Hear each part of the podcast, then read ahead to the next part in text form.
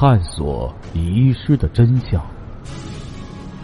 这里是《刑事案件奇闻录》，我是欢喜杰生。时间：一九九零年，地点：台湾，案件概述：凌晨，浓雾。浙东象山半岛某渔港，一艘蔚蓝色的台湾渔轮，徐徐起锚，悄悄的离港了。此时此刻，躲在渔网柜里的韦静再也控制不住自己的感情，眼泪顺着紧贴着脸的柜壁簌簌而下，说不清是激动还是留恋。他的心头总是不断的闪动着。爸爸妈妈的笑容，老师朋友的形象。接下来为您解密《刑事案件奇闻录》第九十六号档案：桃台女梦醒记。还是在昨天，停泊在渔港的台湾渔轮“何信兴六十一号”船长尤锦华、船员王训国等四人，不知怎的来到他的酒楼喝酒。台湾这个灯红酒绿的世界，早就为他那颗年轻而富有幻想的心所向往。在他眼里，这辈子自己能到台湾去，哪怕是逛一逛，也是他人生的一大幸事。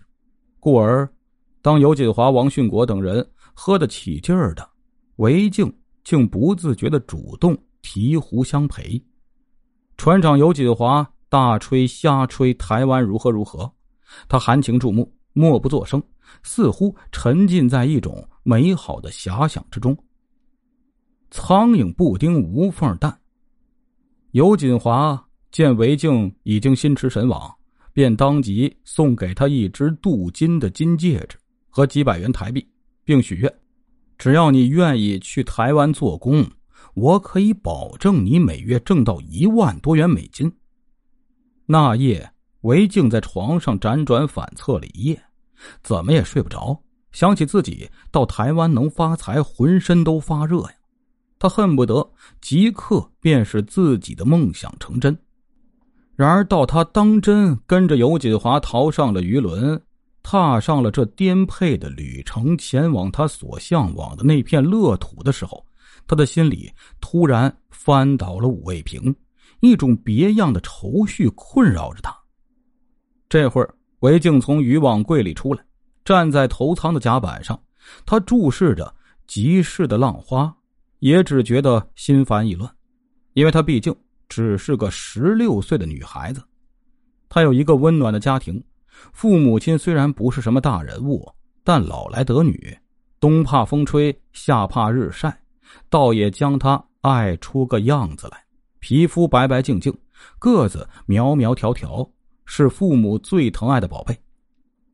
八十年代，当商品经济意识在社会上流行的时候，韦静也过早的成熟了，认为不读书照样能发财。他过早的弃学了。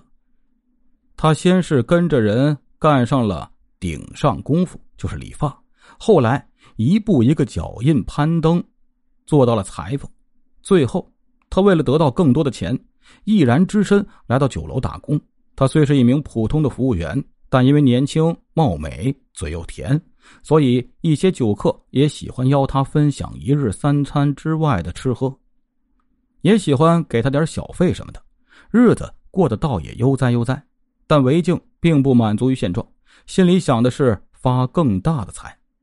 韦静正沉浸在对往事的回忆中时，一个大浪将船抛起。他猛地又发现船长尤锦华已经站在他身后。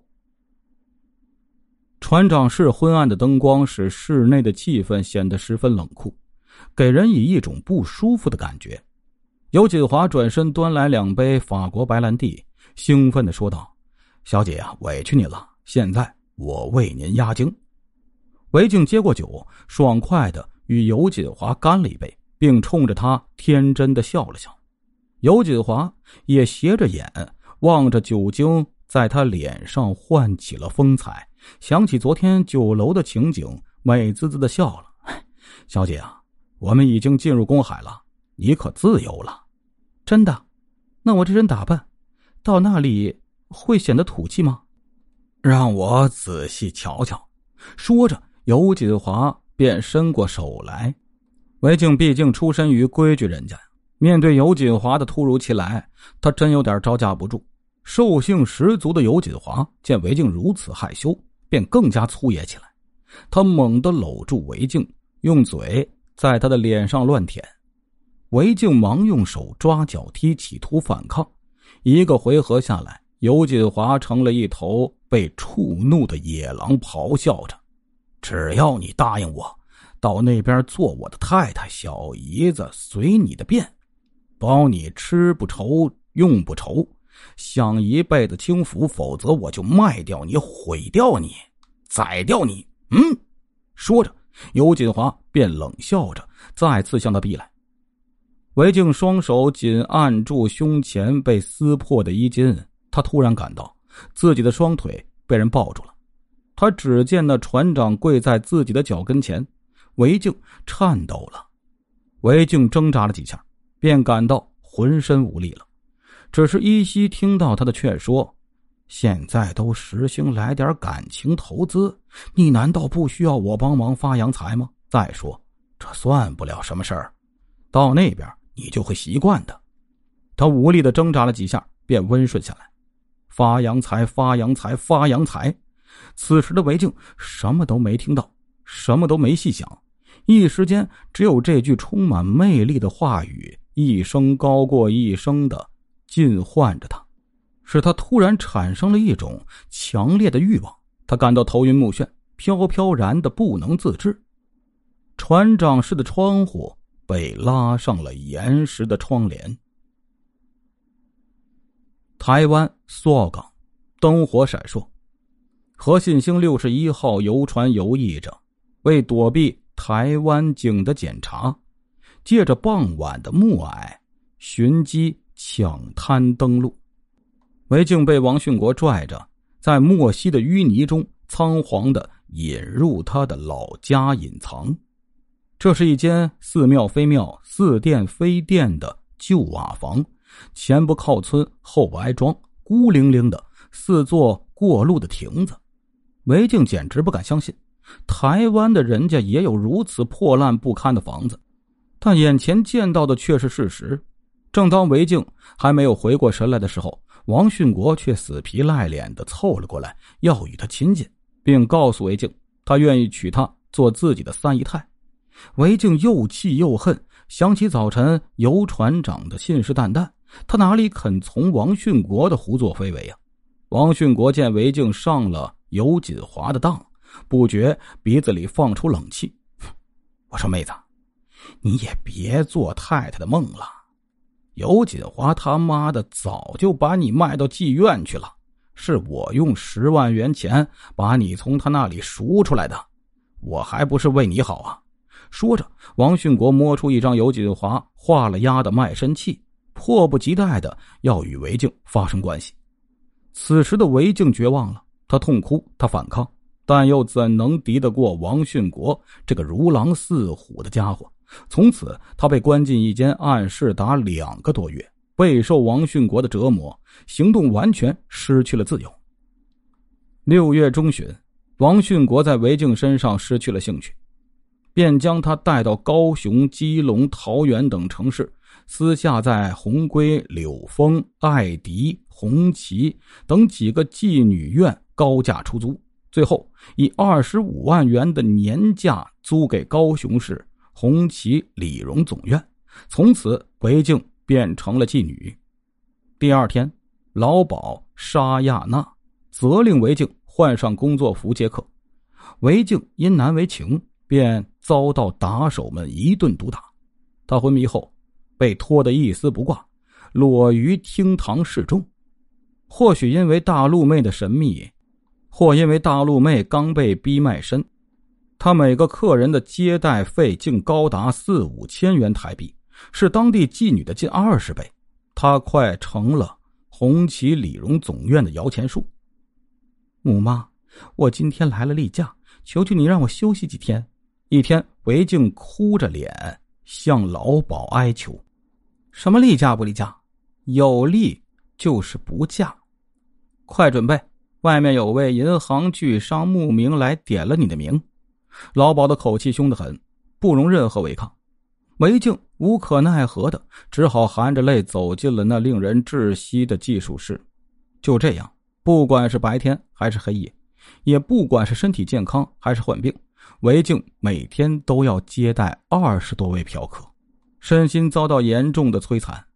有时他也想跑出这个鬼地方，回到大陆去重新做人，但当他的想法付诸行动时，心里又是沉重的。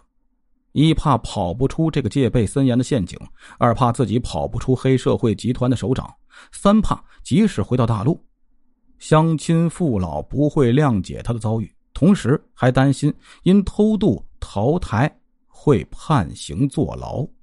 尽管如此，疑虑重重，求生的欲望促使他不断的寻找机会跑出去，向台湾警方投案自首。情况终于出现了新的转机。八月底，韦静。因患急性阑尾炎被送进医院治疗，由于他心情极为复杂，并借酒浇愁，致使刀口感染发炎。本来只需住院七天就可出院，结果在医院待了四十多天。韦静出院后，老鸨沙那亚看在他日后多多挣钱的面子上，送他到自己的老家蓬化县疗养，并派了四个打手随从看管。临别时。沙老鸨一边为韦静宽心，一边又向他宣布规定：不准往外边打电话，不准跟外人通信，不准出大门，不准这，不准那。韦静听他一口气连说了十几个不准，只好不停的点了点头，心里却自个儿暗想：这或许是个难得的好机会呀。这年十二月十八日晚上，韦静趁打手们外出的机会，装病骗过门卫。乘出租汽车直接跑到台北警察总署，并详细叙述了自己逃台和在台湾期间所遭遇的全部事实。没过几天，韦静就被移交到大陆渔民收容中心。同时，台湾司法部门也很快查明游王等人多次拐卖、诱欺大陆妇女去台的罪恶勾当，和妓院老鸨逼良为娼的犯罪事实。一九九零年五月二十一日，韦静被台湾警方遣送回到了大陆。在县有关部门的接待室里，韦静一见到自己的亲生父母，便哇的一声哭了起来。听众朋友，我们今天的故事就讲到这里了，感谢您的支持与帮助，并且感谢您的收听。